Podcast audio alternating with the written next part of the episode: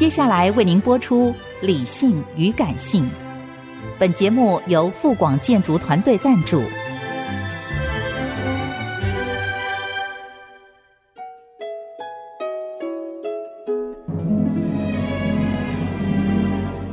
理性与感性不是天平的两端，而是一方向另一方渗透、影响，暂时取得上风的过程。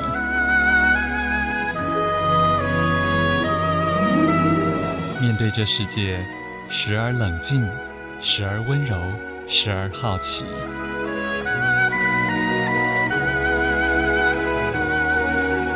我是陈乐融，陪伴大家一起理性与感性。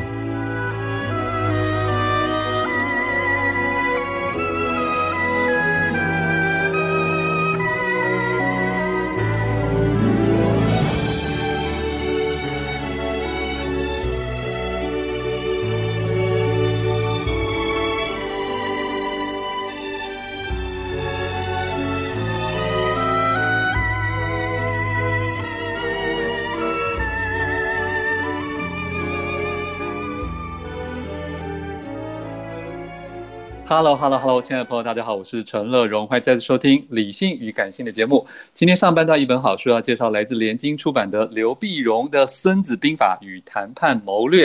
在我们的电话线上就是我们的谈判大师刘碧荣教授，刘学长你好，你好，各位听众朋友，大家好。是是是，先跟大家讲一下这本刘碧荣第一本线上有声课程实体化是什么意思？本来他最早的时候是个 Podcast。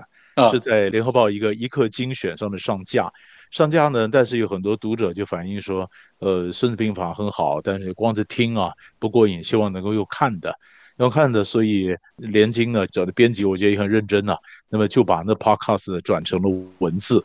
那你晓得本来的 podcast 上面一定有比较口语啊，或比较一些赘字啊，但是重新的编排整理过以后，那变得非常适合阅读。因为很多读者本来可能觉得《孙子兵法》很艰深嘛，很遥远，但是如果是从语言的转成呃文字，相对来讲就应该比较容易阅读啊，比较没有那么阅读障碍，所以这一般的反应也是这样的。我觉得也得到我原来要的目的，我觉得挺好的，一个新的一个尝试。对，不过刘教授在这个书里面，你也自己提到，你出过不止一本《孙子兵法》的解析啊，好像这个中间也横跨的时间也蛮长的。这个中间有什么样的转折吗？对，因为我我常讲啊，每一次读兵法，我都有不同的体认。其实我跟你讲，读古书一样，就好像读《论语》。《论语》呢，小时候或者高中时候，你读《论语》，你觉得那是一个国文；但你长大以后，你读《论语》，你发现那是政治学。是，是，那么宋朝的赵普说“半部《论语》治天下”嘛，那兵法也是这样子啊。以前哪一些话，嗯，我小时候看的是或第一次读的时候呢，我觉得没有心得，没有感觉。可是慢慢的随着时间的推演，或者是经验的累积，而我觉得，哎，有些这句话忽然开始有感觉了啊。所以这一本如果严格来讲，是我写的第三本《孙子兵法》。是。最早的时候呢，我出过一本叫做《谈判孙子兵法》。然后差不多过了十年以后，那我出了第二本，就叫《谈判兵法》。那《谈判兵法》里面呢，包括了《孙子兵法》，包括宫本武藏，包括了匈奴兵法、蒙古兵法，很多兵法在在在里面。然后这一本呢，那是我再过了十年以后，那么更沉淀一些新的一些想法，然后才有了这本《孙子兵法与谈判谋略》。哦，所以我觉得也是代表我的心路历程和我各种的。对《孙子兵法》理解的一些机遇吧，哈，我不能讲说更深刻，有不同的事情发生，你有不同的想法嘛，我觉得很有趣，是，哈，而且这个不同的事情里面包含很多刘老师学生的事情，对不对？因为他们给了你 无数的课堂上或是研讨会上的反馈。对，我们教书有个好处就是活水源头嘛，啊，那我我你看我教书三十几年啊。我越来越能够体会朱熹的这个诗啊，“未取哪得清如许，为有源头活水来。”那活水呢？学生就是活水嘛。我常常讲说，我教谈判，比如我给金融业上课，那么他反馈一些金融业的 case，我把它提炼以后呢，我就把它传给这个服务业，服务业反馈的 case，我提炼以后讲给 IT 产业，所以 IT 产业然后讲给这零售业啊，比如这样的。那各个不同的 case 在我这边呢，呃，流动。那我我把它提炼以后，我再交交回到呃不同的行业。所以我常讲啊，你如果说你你是卖房子，你卖房子，你们公司里面自己教自己，越教越深，但是呢不符合优生学，只会卖房子，对不对？所以那你要看看那别的人家是怎么谈的呢？啊，卖车子的或者卖电脑的或者别家是怎么谈？他有没有什么方法可以启发呢？那我们做教书的，就是扮演这样的一个扶凑点的一个好的一个工作。对，我我来这边去传达，所以才所以我的书上就有很多我学生反馈回来的一些 case，就很有趣。对，可是扶凑点会不会有时候会产生另外一个小小的尴尬，就是利益冲突？譬如说，如果资方跟劳方。刚巧也都有请您想借重您的策略，哦、然后或者说是甲党跟乙党，甚至甲国跟乙国，这个中间在您毕生经验当中一定有过这样子的处理，对吧？对，这是很好的问题。因为啊，谈判基本上我认为那是一个思维方式，那是一个思维方式的意思，就是说学过的人比较好谈，是吧？嗯、那如果说呃谈判只是打仗，那我全台湾我只能教一半的人啊。另外一个人有个房间，你还当靶子啊，对不对？比如说像劳资谈判，然后他们我就觉得说，呃，跟这个资方光会不行啊，劳方也要会啊。那我把劳劳资双方一起来上谈判课，那你晓得怎么找到双赢的一个一个利益的重叠嘛？啊，嗯嗯。最有趣的是有一次，劳方有一家的以前的国营企业转民营的一家公司，我们就姑隐其名，他是劳工会的理事长来上课，他觉得我们这个总经理也必须要来上。就是反过来是工会的去拉着他的呃这个副总到我谈判班上来上课，他们变同学，对吧？那你说他们两个都在上课，那他们就比较容易达成一个双赢的一个共识嘛。啊，所以为为为什么我把我的这个谈判的学院叫和风呢？因为我说希望他能够吹起一阵许春风嘛。呃，这样子大家都能够和风细雨一样轻松解决各种冲突，我觉得这样是最好的。对，因为那个烽火山林里面的风不是和风啊，但是刘老师希望达成的境界是和风了。这个还是有一个儒家的情怀。这里面我们来谈一下，其实在这个《孙子兵法》。里面其实我相信很多人过去研究过《孙子兵法》，或者像刘老师说的，有各家的，甚至对这个字词的训诂都有不同的看法。但是您因为是直接教实务谈判，嗯、所以在这里面你有在书中提到一点，我觉得很新鲜，就是所谓过去说中学为体，西学为用，对不对？但是在您书中提到的是，你把两个颠倒过来，是过去清朝末年张之洞的讲法，中学为体，西学为用，就为用。那我在教谈判的时候呢？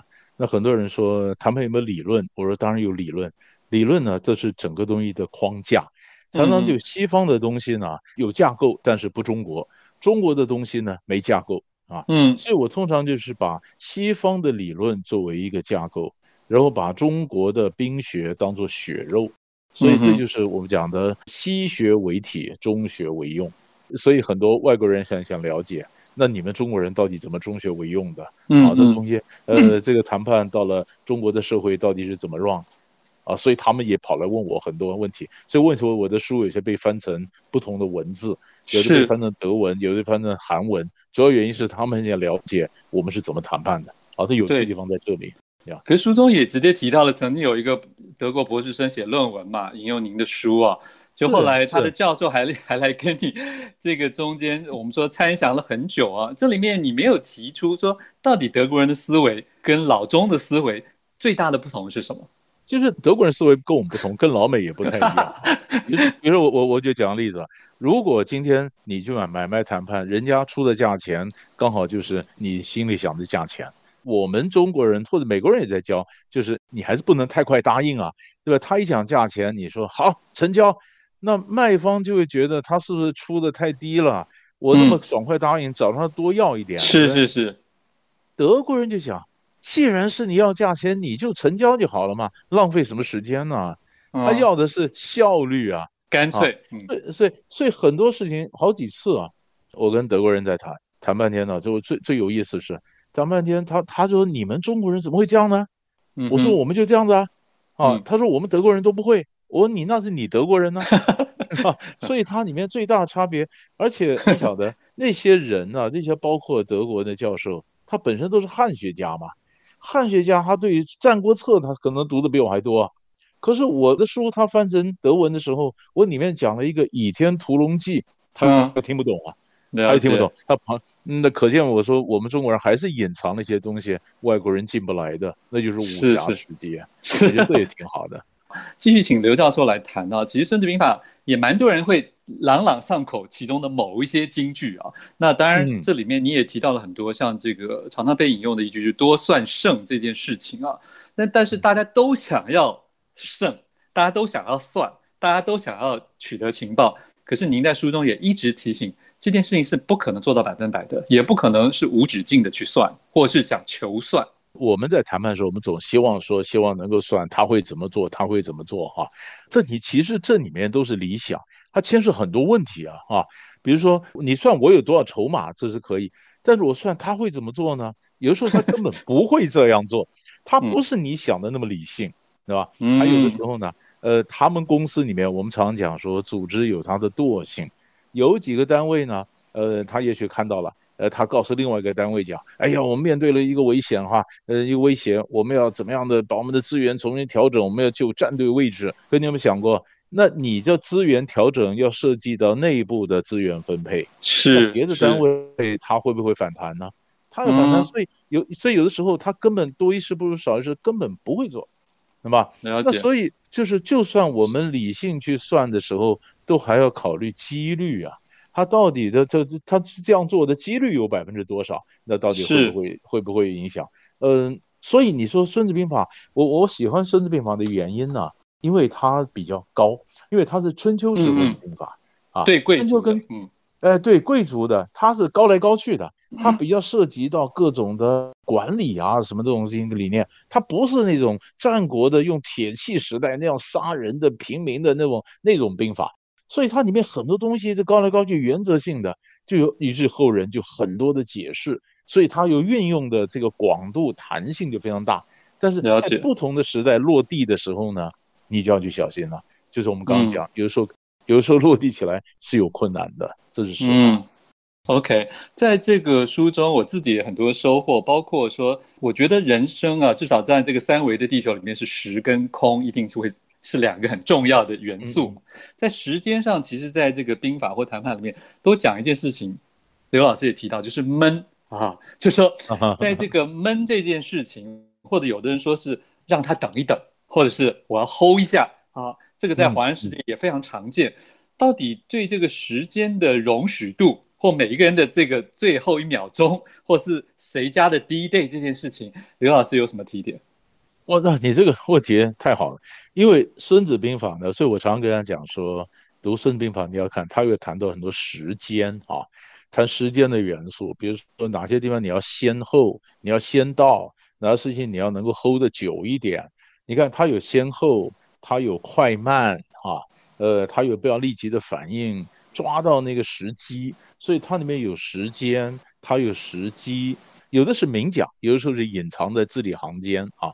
不，您刚才谈到的，我觉得最有意思的 hold 住，就是我在书上也特别强调，有一句话呢，我以前念以前的读的时候没感觉，但是后来越来越有感觉，那就是孙子讲到说：“上与水莫至，欲涉者待其定也。”上与水莫至，就是我今天要过河，这河里面呢，好像泡沫很多，泡沫很多就表示上游在下雨，水势湍急，一路下来你很多的泡泡沫。那我如果要过河的话呢，我就等一下，等水定了以后我再过河。那待其定也就这样等一下嘛，啊，嗯，那以前我读的时候没感觉啊，我开玩笑，我常开玩笑，我说我说我怎么会过河呢？我都走桥的嘛，啊，后来慢慢的时候发现不对啊，你看啊，现在尤其我常跟很多朋友讲啊，假新闻那么多。然后假的讯息那么多，我们常常 Line 啊，收到讯息，你嘣一下手一滑就传出去了，或者我们就互相就讲，常常很多事情一知半解，呃，生吞活剥的，我们就开始转传，很多事情不是这样的，你干嘛听到是假的？等一下嘛，尘埃落定了再说嘛。用通俗的话来讲，就是让子弹飞一下，飞一下嘛，然后你等着水定了，你再过河嘛。对，所以我常跟学生讲，我要你们去判断哪个讯息是真的，哪个讯息假的，好像听起来诚意过高，你也不见得判断得了哈。但有一件事情你可以做到嘛，就是等一下嘛，不要立即反应嘛。对不对？你说现在深伪技术那么多，我们常常讲说眼见为凭，现在眼见根本不能为凭啊，你看到也不能算呐、啊，就等一下嘛。所以这个这句话现在特别有感觉，跟现在时空背景当然也有关系了。了解，这里面我们刚才提时间因素啊，另外还有一个就是算空间因素，当然是空间是有实体的，也有虚拟的，就是淤这件事情，我也很有感觉，嗯、就是以淤为直啊，就淤这件事情，刘老师其实可以从几个角度为大家分析一下。对，因为我们讲以淤为直，就是把它拐到另外一条路嘛，哈。那其实人家就是《孙子兵法》呢，就有两种不同的解释。那么是比如说淤其图。淤其图呢，就是淤其图到底是淤谁呀？啊，那有的时候是淤我嘛，我故意绕路走，你没有想到我会走那条路。那有的时候呢，有一种讲法就是我把他拐到另外一条路上，然后让他把他资源都烧光了，他就没有精神来跟我真正对抗。所以历朝历代对于这就就两种讲法了。所以我常告诉同学讲说，你不是讲谁对谁错。本来就有很多不同的讲法，那不同讲法、不同的断句、不同的破音符号、不同的呃破音字、破音字，发音也不一样。但是我就挑有用的来用嘛，啊，那淤其图，我如果觉得我自己以迂为直，那么我让你侦测不到我走哪条路对我有用，哎，我就走弯弯路嘛。那反过来，我若把它拐到另外一条路上，对我的战争有帮助，我就把他我就拐它嘛。所以淤其图。对不对？所以，所以这里面看你看你怎么体会，但是“淤”这个字真的是很有意思，就你讲的很多过程里面很多都会发生。因为刘老师，我特别提这两点，因为现代人除了科技发达之外，就是因为现在过度强调太及时了，所以反应也很及时，嗯、全部都是用膝盖反射性动作，脾气也是膝盖性反射动作，所以到最后像这样，其实根本。还算什么算、啊？跟 你根本没有什么资格上谈判桌，对不对？你只有很多的呛啊、对呀、就是那些现在的名词都是，呃，就让让你觉得基本上是完全是没有资格来谈判的一种个性嘛。对啊，就是现在的时代让很糟糕。那怎么样的大家可以静下心来，然后多思考一下？我觉得我觉得很重要啊。嗯、你看，你看我我再多讲一点点。你看，像《孙子兵法》讲火攻。现在这时代不怎么怎么放火呢？就是在局势嘛，趋势嘛，小编就是放火的嘛，哦，是吧？所以你看这火攻，所以这里面也有。那既然有人在放火，有人在放水，你就稍微等一下嘛。所以其实静下心来，我觉得这是很重要，读这本书的一个很重要的一个关键。好，刘老师，最后三十秒，能不能请你告诉大家，在你遇到做最多的劳资纠纷里面，你觉得大家通常做的最不好的一点是哪一点？就是老常常最想大家都想全赢，然后呢，呃，根本不晓得中间有什么样的能够妥协，而且不晓得交换。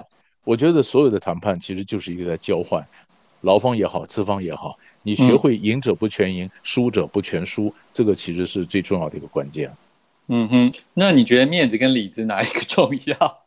书中有提到这一点。对，我们通常是如果要跟长官谈判的话，记得。我们跟长官，我们拿里子，但是护住他的面子，护他面子。你绝对属下不要跟长官拼面子，你拼不赢的。长官输里子输一次，输面子输太多了，所以护着长官的面子换里子，这是呃非常重要的关键。哦，非常谢谢我们的刘碧荣教授，谈判大师为大家今天带来这本书，请大家自行来参考，联经出版的刘碧荣的《孙子兵法与谈判谋略》。谢谢，谢谢学长，谢谢，谢谢。